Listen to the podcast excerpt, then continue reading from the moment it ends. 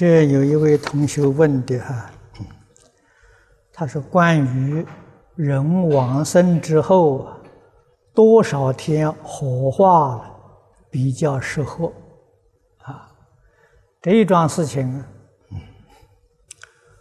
过去啊古大德了，在《赤宗经两》啊《赤宗须知》里面，呃说的很清楚。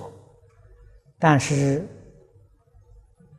在有些地方啊，特别是像外国这个地区啊，它受到国家法律的这个管制啊，规定你一定要在什么时候火化啊。那么在这种状况之下，我们一定呢不要违背这个地方上的这些法令规章。啊，佛弟子一切要遵守法规，啊。那么真正往生之后啊，什么时候火化都没有关系，啊。这个人断气之后啊，最重要的是十二个小时之内，啊，这个有真的往生呢，他一断气呀，神识就走了。啊，那是你怎么碰他，真是无所谓了。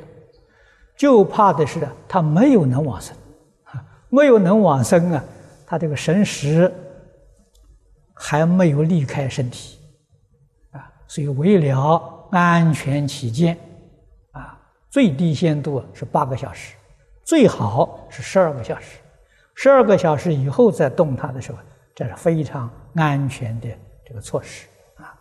这位同学问的，他说：“家中只有我一个信佛，父母年纪七十多岁了，劝他们呢又不信，反而骂我，啊，来佛堂他们又不高兴，啊，我要怎么做？啊，为了孝顺父母，你可以不必到佛堂，你在家里面念佛，啊，出生念他不欢喜。”你不出声默念，啊，一切能够顺从父母，啊，父母年岁这么大了，啊，一定要表现的比平常还要好，啊，他就会觉得奇怪，哎，你怎么跟过去不一样了？现在怎么变得这么乖，这么孝顺了？你说这是佛教我这么做的，哎，这样才能感动他，啊，让他了。对佛法有好感，啊，然后的时候慢慢再劝他念佛，啊，如果你所做的他都不欢喜，你劝他念佛就非常困难，啊，所以首先要一切都顺从。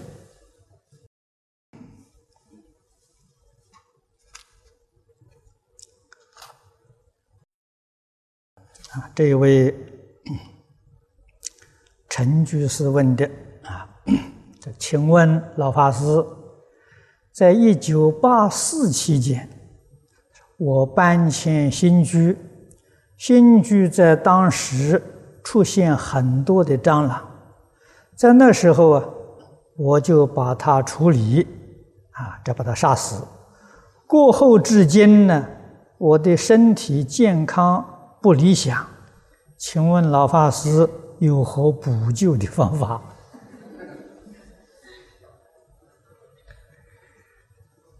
要真正的持戒，决定不杀生啊！诵经念佛，把这些功德了给这些冤亲债主啊！连蚊虫蚂蚁都是冤亲债主啊！回向给他们。祝愿他们也能够发心求生净土啊！我们真诚用这个祝愿，这个劫难，这个劫也能够化解啊！所以是要用真诚心啊！古人所谓的“精诚所至，金石为开”，啊，真诚心。上能感动诸佛菩萨，下了能感动一切众生。啊，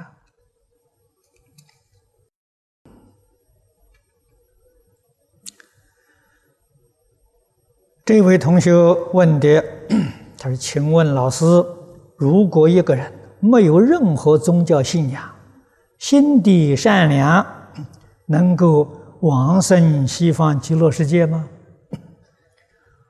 心地非常善良，他不相信西方极乐世界，不想到西方极乐世界，那他就不能去了。啊，心地善良，在临终的 还没有断气之前，要是听到阿弥陀佛，听到西方极乐世界，心里生欢喜心，发愿往生，也决定得生。啊，就是学佛学一天都可以完事。啊，这个心地善良就是他的本钱呢，啊。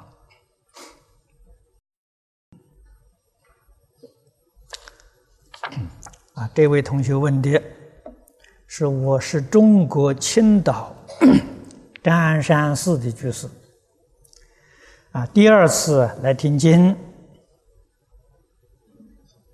啊，有几个问题啊？请问法师啊，他有三个问题。第一个，供养佛菩萨，所有的佛菩萨都要供吗？啊，都要一尊一尊的磕头吗？啊，每一尊呢，是不是都要磕三个头呢？嗯，呃，这种情形。在中国很普遍，啊，那么在这个道场呢，那都不必说了，道场里供的佛像都很多了，啊，那像我们下面的大殿就供了不少佛像，啊，我们这边呢，这是讲堂，啊，供养佛像比较单纯，啊，也有同修家里面供很多佛像的，啊。我们新加坡就有一位居士，我曾经到他家里去过。他家里供的佛像呢，我想至少也不下于一百尊的，啊，比一般小庙供的还多，是不是？那这要磕头，一尊佛像磕三个头的时候，那要磕三百多个头啊！啊，不必要啊，通通在一起。这个顶礼三拜呀，全部都拜到了，啊，不需要一尊一尊的磕头，啊，不需要，啊，通通都拜到了，啊。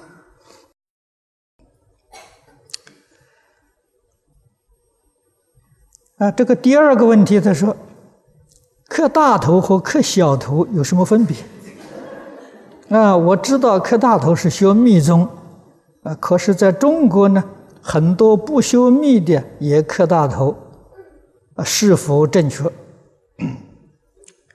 对，密宗磕大头，啊，显宗啊，不就是礼拜的这个仪式不一样，啊，没有什么大头小头的，哈哈哈我们不要这样去分别，啊，就是显密呀，它的仪规不相同，啊，仪规不相同。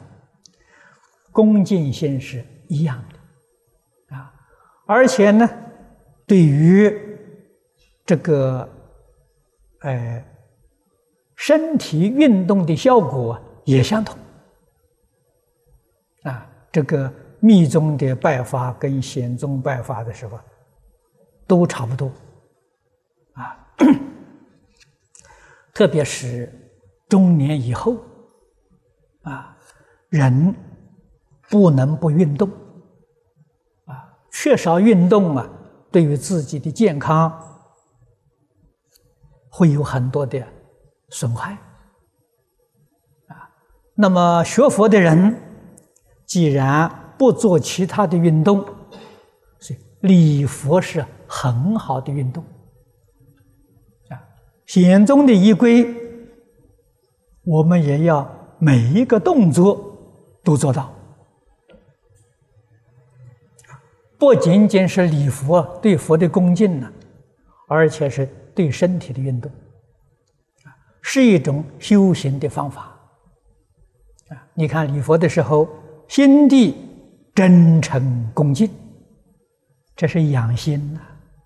身体依照这个方法去拜，每一个动作都做到。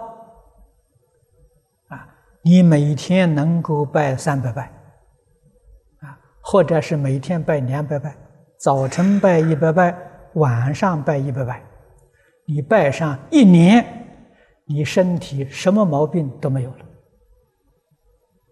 了。啊，许许多多的病痛都会很有显著的改善，啊，所以这是一个这个身心修养的一个好方法。啊。所以拜佛，在我们中国人一般讲呢，这是养生之道，啊，非常好的养生之道。第三个问题就是，修定必须打坐参禅才能证得吗？打坐参禅未必能证得。你要懂得什么叫定。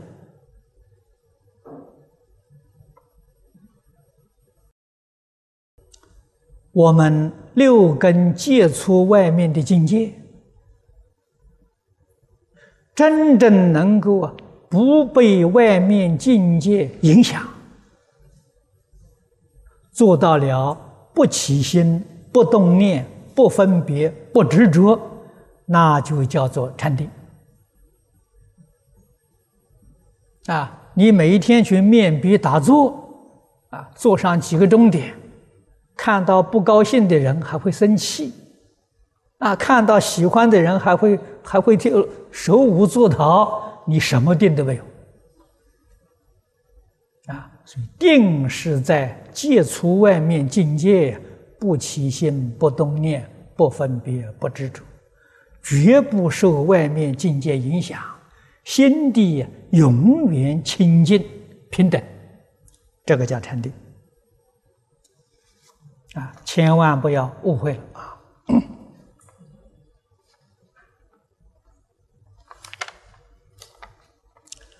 这位同学问的，他说：“弟子有一个孙子，今年就读二年级，啊，他总是不喜欢写字，每一次把学校的作业收起来，不准时交课，啊，他是对写字很讨厌。请问师傅有何办法能使他改过？”同时也能培养他写字有兴趣。阿弥陀佛。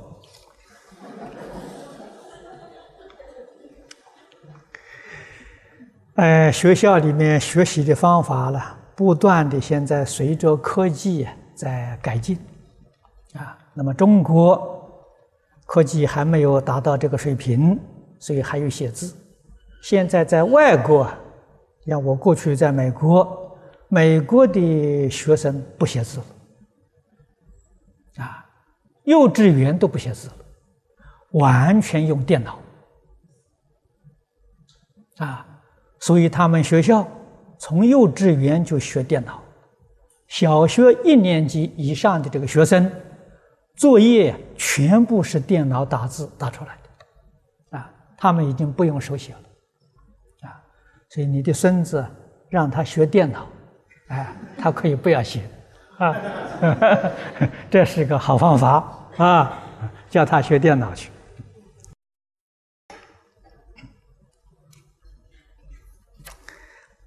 好，我们现在在答复这个电子邮件传来的啊，这一位是浙江宁波啊妙觉居士，他有三个问题。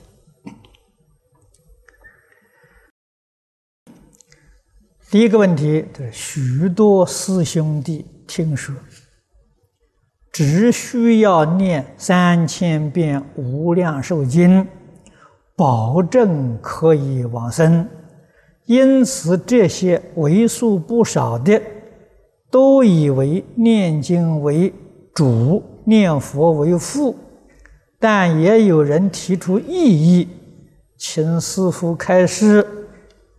何为正确？呃，这个里面确实是一个问题啊。我过去一直教导同修们啊，我们修净土，先把《无量寿经》呢念三千遍。我没有说保证可以往生，这是这个话我没有说。念三千遍的这个话我说过了啊。呃，我不保证你往生，谁保证你？我不知道啊。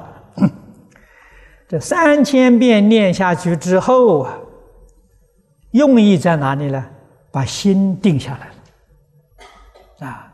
所以，这个世出世间修学了，头一个就是要把心定下来啊，用念经的方法把心定下来。定下来之后，人就开智慧。啊，这个心里头很乱的，那很烦恼啊，不生智慧。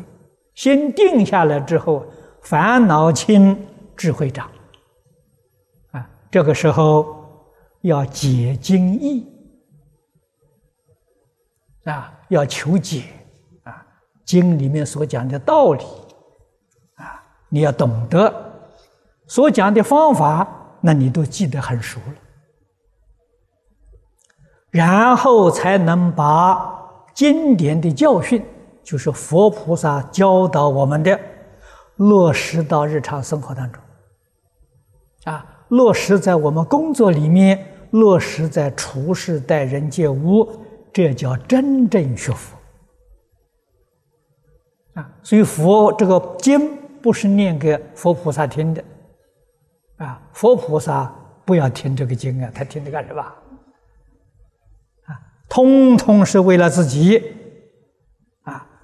真正功夫都是在支持名号。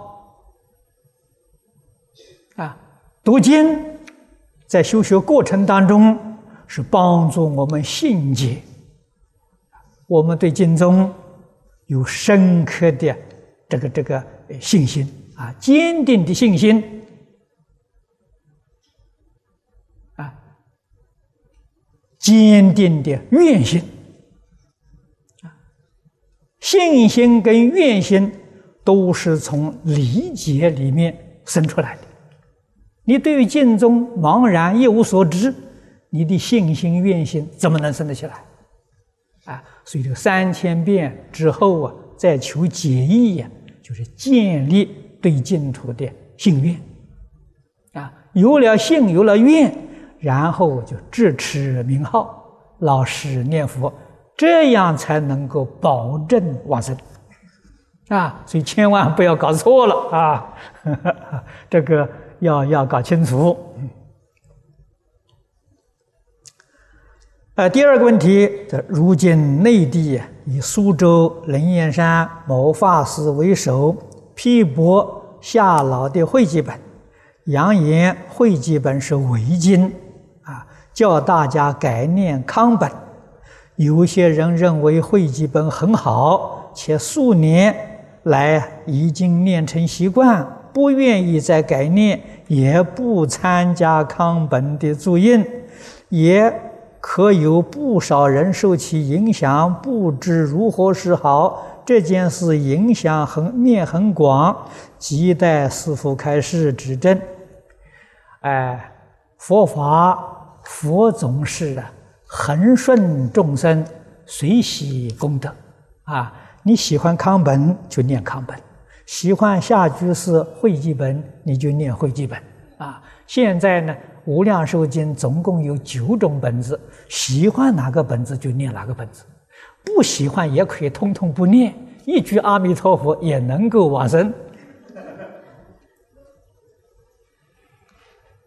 啊，你看看谭旭老法师跟我们讲的，他的一个师兄啊，就是地贤法师一个徒弟郭禄将，啊，这个故事记载在《影城回忆录》里头。啊，这个人根性很钝。啊，小的时候没有念过书，现在讲说他没有文化，不认识字，啊，中年跟到老法师出家，啊，功课都不会，太笨了，学不会呀，啊，所以在寺庙里当然就很难住了，啊，老和尚啊，很费苦心，叫他不要住寺庙，啊，在宁波乡下。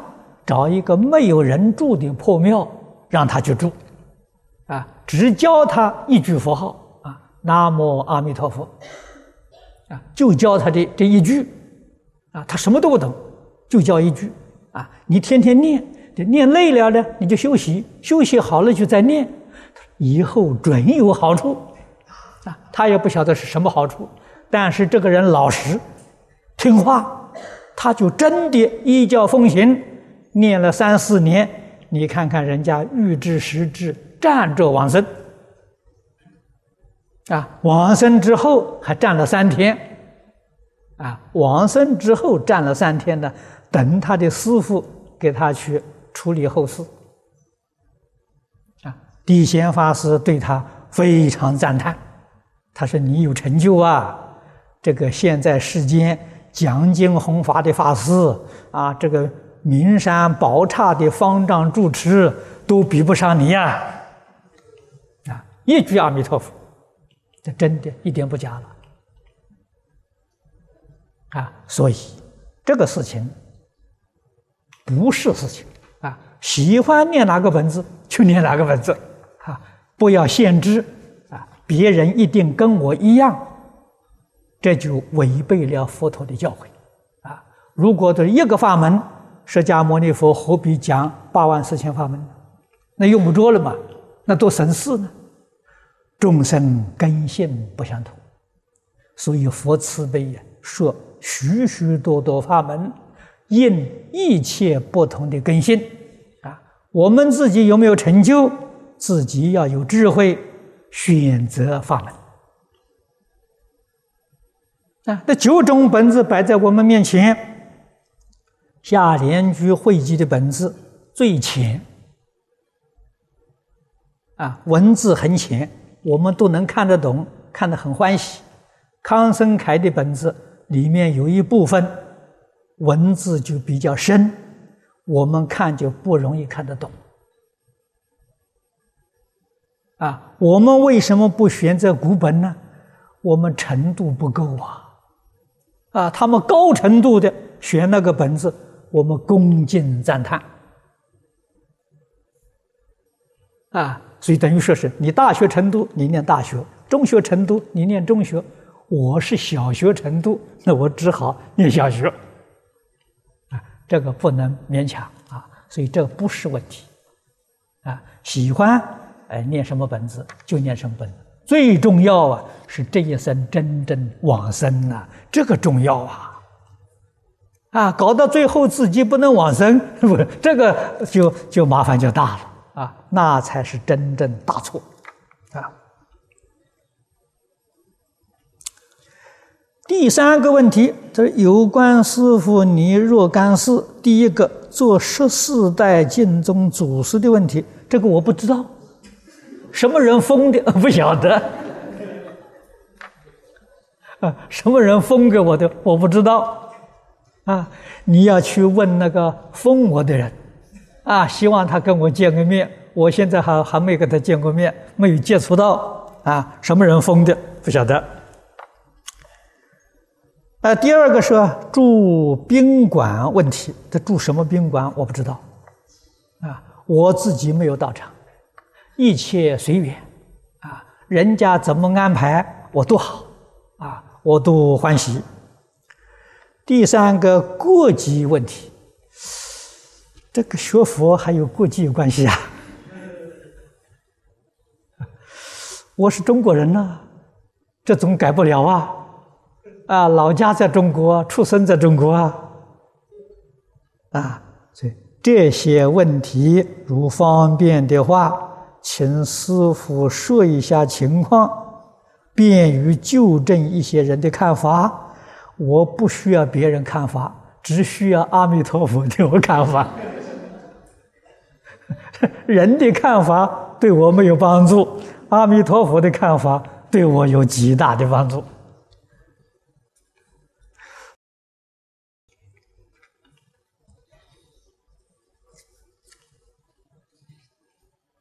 哦，这个后面，哦，这个这个底下啊，底下是一位台湾高雄啊郭振明居士，他有两个问题，第一个是他因为患了忧郁症啊，心里面很杂乱，妄想不息，对于妄想的事，有时候会执着的重复去想它。请问我该怎么办？这个事情呢，我相信不只是过去是一个人，在海内外我遇到的很多啊，这是妄念太多啊，在这种状况之下呢。这个念佛是最有效果的治疗方法，啊，把所有的妄念都换成阿弥陀佛，什么都不想了，专想阿弥陀佛，你这个病就治好了。啊，这个是以意念呢对治一切妄想杂念。啊，你不妨试试看。第二，他说，如果在神明面前许愿，可是这个愿又做不到，或者有后悔的话，应该怎么办？这就在神明面前少许愿了，不要轻易的许愿，不要随便的许愿。啊，许愿要自己衡量一下。有没有力量做到？啊，如果没有力量做到的这个愿呢，不可以许的，啊啊，所以这个对于鬼神、对于佛菩萨，总要自己多想一想，啊。后面呢，他问的是《金刚经》说三心不可得，那么言语音声也是。啊，也是不是不可得，所以要不要去执着或去想它，要把它也放下。《金刚经》上这一句话，你要是真懂了，你的问题全都解决了。啊，凡所有相，皆是虚妄啊！啊，万法皆空啊！记住一个因果不空啊！因果何以不空呢？因变成果，果变成因，啊，转变不空啊！因果的转变，哎，这个是真理啊！因果循环不空，因果相续不空啊！所以佛教给我们。要种善因呢，一定就得善果。啊，想要想善事，什么是善事呢？利益众生、利益社会的事。啊，我们可以想，不要想利益自己的事情。啊，想到利益自己的事情，决定免不了贪嗔痴。啊，那是增长贪嗔痴，这个麻烦就大了。啊，所以可以替别人着想，啊，不要替自己想，啊，这样就好。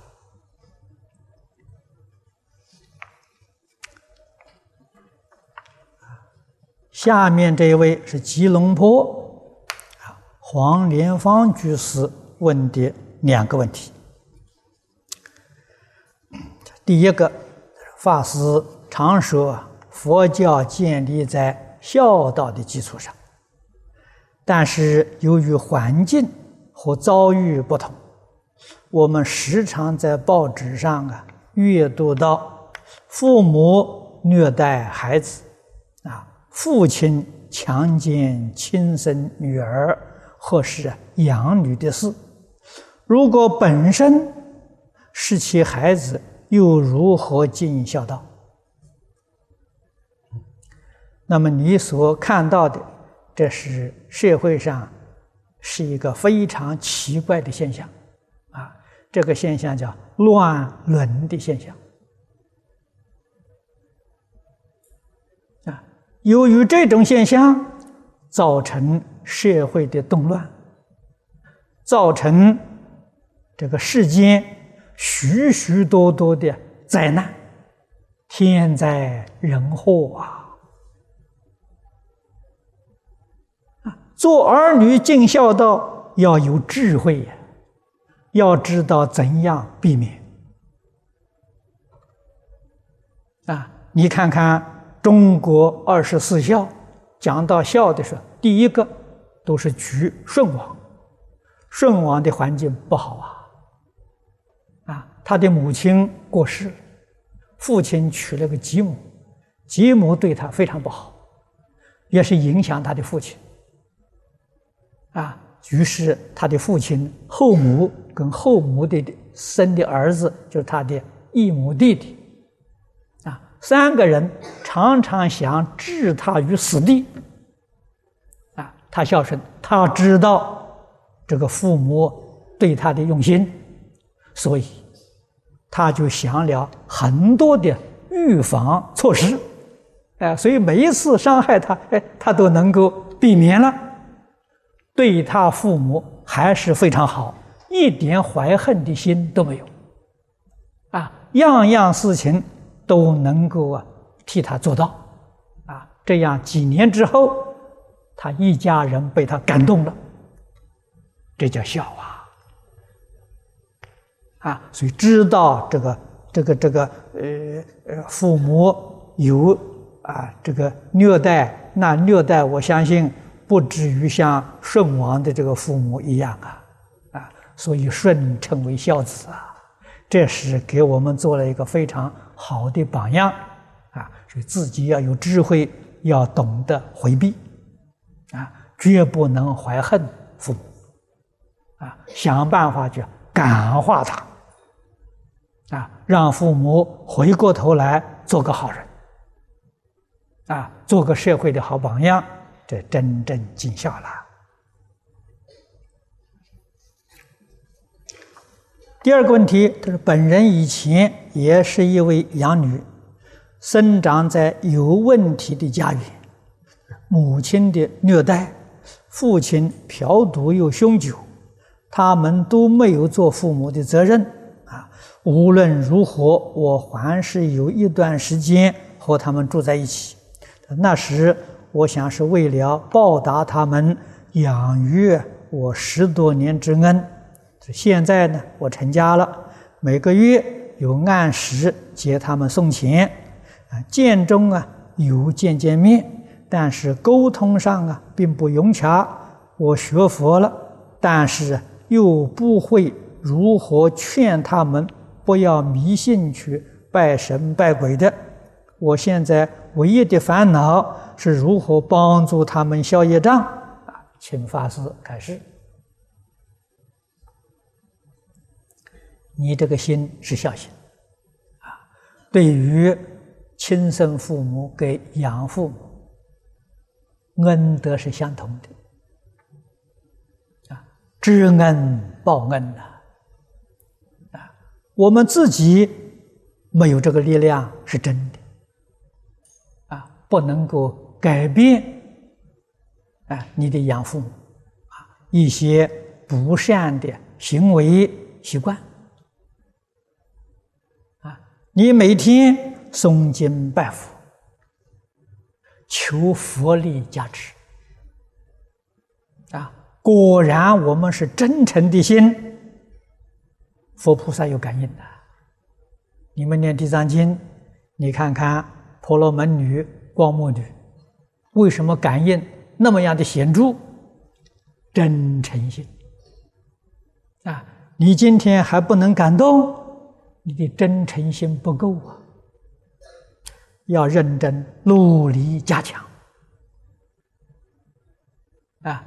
佛事门中有愿必成，何况是个善愿啊！一定得到诸佛护念、龙天善神加持。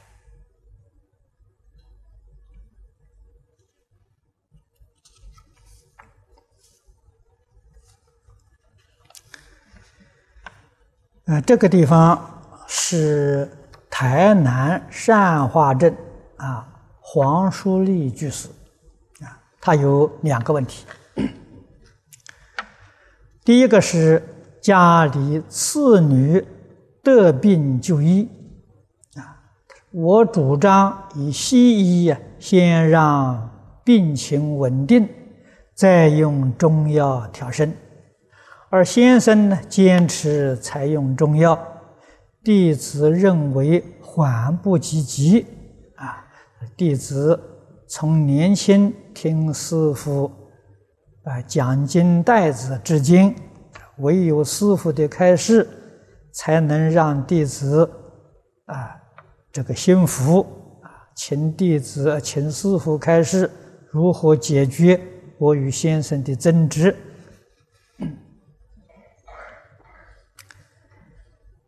呃，生病就医，实实在在讲，中医比西医高明啊。但是现在一般人呢，总是看到外来外国的月亮圆，所以对于自己固有的文化失去了信心。啊，这是一个很可悲的现象。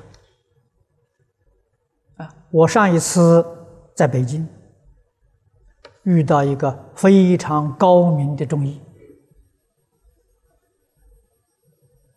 啊，现在他给什么人医病呢？是经过西医医疗之后，西医放弃了，说这个人没救了。到他这个地方来诊断，他救了不少人啊，所以他就说了：“你说中医不好不科学，你西医治不了的病，我把它治好了啊。虽然不科学了，但是你们治不了的，我们会把它治好，特别是癌症啊。”我这老医生说。如果癌症要是开刀经过化疗，那就没办法了。啊，他说他顶多只能够给你寿命多延长几个月，没有办法治好。如果没有开通过开刀，没有通过化疗，他有办法给你治好。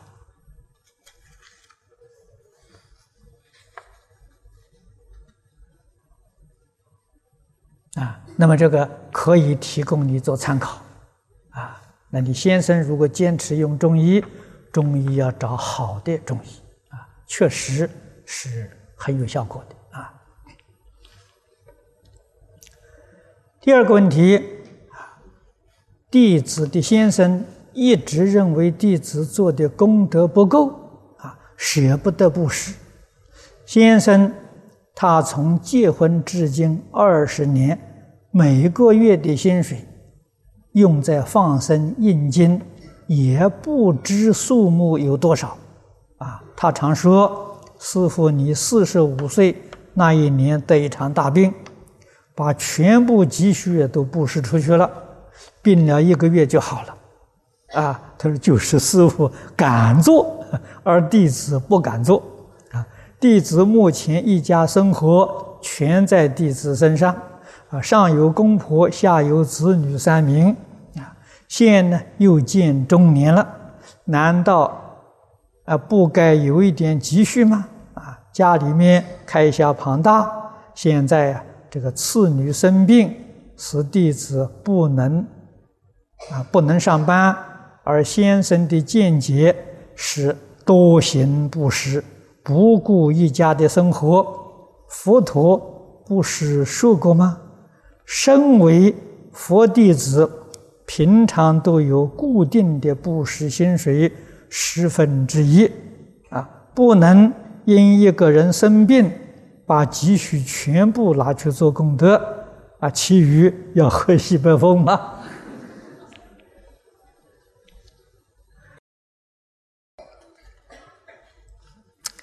这个布施啊，是随缘随分，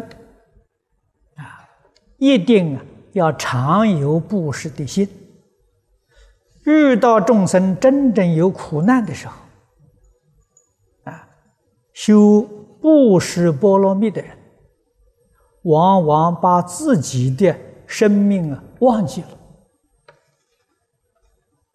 啊全心全力帮助别人，那么我们想，自己会不会遇到困难呢？也许会遇到，但是绝对不会说是绝路，这个不可能啊，为什么呢？布施这个财布施，是修财富之因，只有越施越多。啊不会布施到最后啊，自己没有饭吃了，不可能的。啊，果然布施尽了，会有人送饭给你吃。啊，那没有人送呢？没有人送，佛菩萨会送饭给你吃。啊，佛菩萨会变化了，变个人，天天送东西给你吃。啊，所以，我们细细。去思维，啊，多去想一想，佛的话是正确的，啊，像你这种情形，我劝你啊，先可以把佛经呢放下一下，啊，暂时啊放一段时间，在这一段时间呢，全心全力就读《了凡四训》。啊你能够把《了凡四训》里面的道理真正明白了，你就晓得自己应该怎么做，啊，转变你的命运，啊，开拓你光明的前途。这一位是中国长春刘晓辉居士，啊，他有两个问题。第一个，我爱人的姐姐自杀身亡。我们知道，自杀身亡的人很难超脱。他说：“恳请师父开示，如何帮助他？”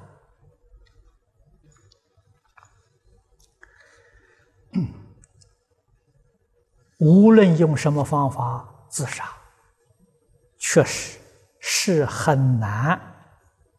解脱的啊，这个一般习俗上大家都知道，自杀一定要找替身，找不到替身，他就没有办法脱离，也没有办法去轮回啊。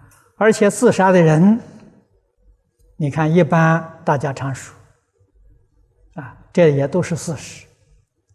每一个七天，他那个自杀了，等于是重新要表演一次，很痛苦啊。自杀不是一次苦完了就没有了，每七天又要重复一次啊！啊，遇不到替身，他永远在那里重复啊，苦不堪言呐，比什么都可怜。啊，在这个状况之下，学佛的人懂得，啊，给他诵经、拜忏、超度，啊，往往能收到很好的效果，啊，或者是请法师诵经、拜忏都可以，啊，如理如法的去做这个佛事，对他。会有很大的帮助，如果自己做，效果也一样，有的时候效果更殊胜，啊！你为这个亡者啊，比如说啊，你读十部经典啊，念什么经，你自己可以选择啊。那么像一般这种自杀亡的死亡的人，念地藏经比较适合。你为他念十部地藏经，二十部地藏经。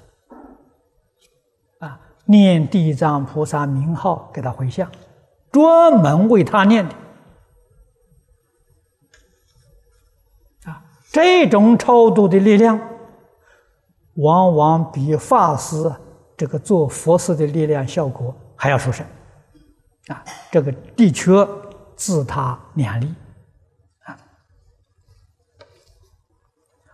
第二个问题，他说，在人往生的时候。有人说，走之后半个小时至四十分钟，要提醒他往强光处和可怕的地方走，不要往喜欢的柔光和好看的地方走。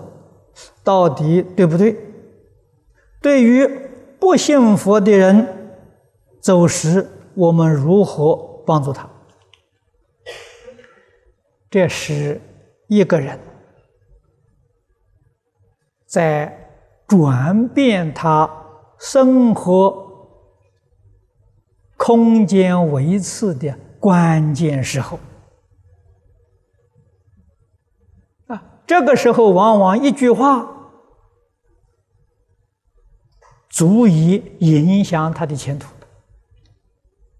啊，他往上升还是往下坠？关键的时候，如果我们懂得这个道理，不要讲什么强光可怕的地方，不必说。看到阿弥陀佛就跟他走，没有看到阿弥陀佛就不要跟他走，这个最好啊。他听到阿弥陀佛，心里头一动心念阿弥陀佛。阿弥陀佛真的来接引他了，啊，不管他信不信佛，啊，都要把这句佛号让他听到，啊，这个听到不不仅仅在走之后啊，半个小时到四十分钟啊，不是在这个时候，是在他没有断气之前，这个是关键的时候，啊，断气之后啊，就是一句佛号。送他，啊，这一句佛号可以念八个小时，念十二个小时，啊，不要停，轮流来念，啊，让他在这一段时间呢，通通听到佛号，纵然他不信佛，不求生净土，他也决定不堕恶道，啊，这是佛力加持。这个对他的好处就太多太多了。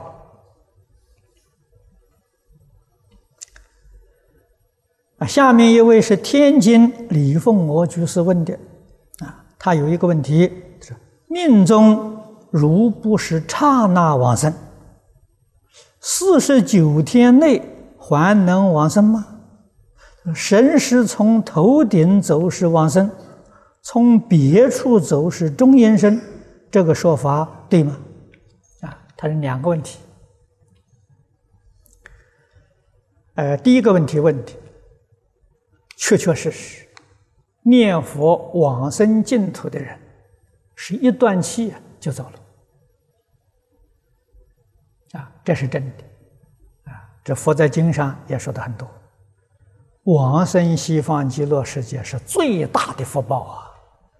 他到西方极乐世界，他做佛去了，啊，这个福报是没有能够跟他相比的，啊，所以他没有中阴，啊，那么我们为什么要八个小时、十二个小时再碰他呢？是怕他不能往生，啊，所以安全一点，啊，是这么一个原因，啊，那真的是往生瑞相，我们也等到八个小时、十二个小时小时。那是我们对他的礼敬，啊，对他的恭敬，啊，所以有这个意思在里面啊。那么说不能往生，四十九天之内还能往生吗？那是我们希望他能往生啊，能不能往生，机会很渺茫啊。所以这个四十九天之内，当然最好一句佛号念到底，那这个福报太大太大了啊。哪一个人往生之后啊，四十九天之内呀，这个念佛的声音不中断啊？我们在台湾只遇到两个人，啊，第一个是李炳南老居士，啊，他老人家往生之后四十九天，每一天他那个念佛堂的六百人，啊，日夜二十四个小时不间断，四十九天。啊，这里有很多人轮流去念，啊，看到哪个地方位置空了，有人念累了，他回去休息了，外面立刻就有人补进去，啊，这是他的学生多啊，纪念老师啊，他能做得到啊，别人做不到，啊第二位呀，就是我们华藏图书馆韩馆长王生，四十九天。佛号日夜不断，但人数没有李老师那么多啊。白天呃大概有呃一百多人啊，晚上呢大概有二三十个人啊，四十九天不间断呐，这是大福报啊！啊，这个不是每个人都能够得得到的啊。那么神识从头上走，啊，是往生，啊，往生是从头上走的，升天也是从头上走的，啊，所以神识从头上走呢，不一定是往生，啊，升天道、升欲界天都是从头上走的，那么从这是升天道也是大福报，它也没有中阴。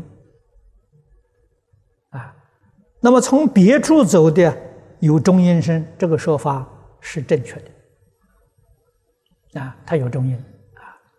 这个还有一个没有中阴，这个神识要是从脚这个脚底走的，没有中阴，那是堕阿鼻地狱。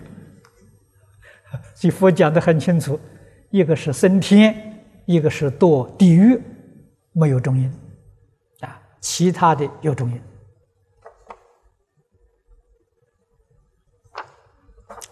这后面还有一个问题，是四川莲台寺啊，周吉秀居士，他说末法时期怎样修行才能排除忧扰？啊，请法师开始。啊，这个意思就是排除外面的扰乱忧虑。啊，打搅，这个事情很难呐，要看个人的福报，福德因缘。啊，像我就没有福报，就没有办法离开别人打搅，啊，扰乱就很多啊。啊，如果能够离开一切。啊，人物的扰乱，得到一个清净环境修持，这是大福报啊！一般人都做不到的啊，所以这是环境。那么在现在呢，我们在世界上也走了不少地方，理想的修行环境的大环境呢？澳洲比较好。啊，澳洲是地大人少，你要不跟人往来呀，你住这个小房子，人家也不会来打搅你。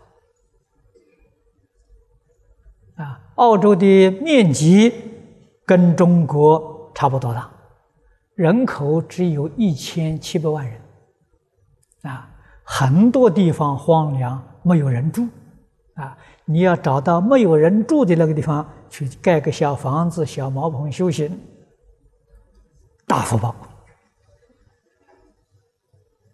这个可以避开一切扰乱，啊，可是最重要的古德教给我们：心静则佛土静呐，啊，还是心地清净重要，啊，怎么样能保持心地清净？啊，这个古德教给我们：真正看得破，真正放得下，啊，心里面。除了阿弥陀佛之外，啊，所有一切拉杂事情，决定不放在心上。啊，你的身心就清净了。啊，别人扰乱也不在乎了，不放在心上。啊，那么这是闹中取静的方法。啊，好，现在时间到了。我们今天就讲到这里。